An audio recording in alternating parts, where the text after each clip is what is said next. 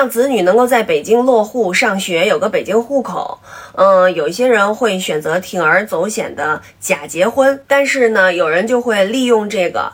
来行骗，我就看见了这样一则新闻哈，就是呃有一个北京的小伙子，他呢其实他是没有房产的，嗯，但是呢他也是收了呃女方很多的钱跟他假结婚，但是实际上如果他没有房产的话呢，嗯，这个女方是不能够呃拥有北京的户口的。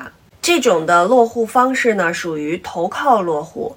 嗯，在北京落户有投靠落户、工作落户、积分落户、特殊人才落户等等多种的方式。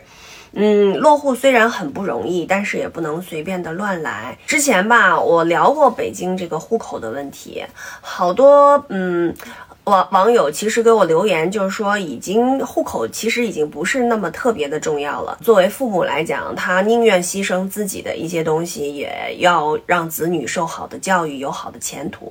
但是千万不要给这些违法犯罪的呃人以机会。如果是这样的话，其实会钱财也被骗了，然后事情也没有办成，我觉得就有点得不偿失了。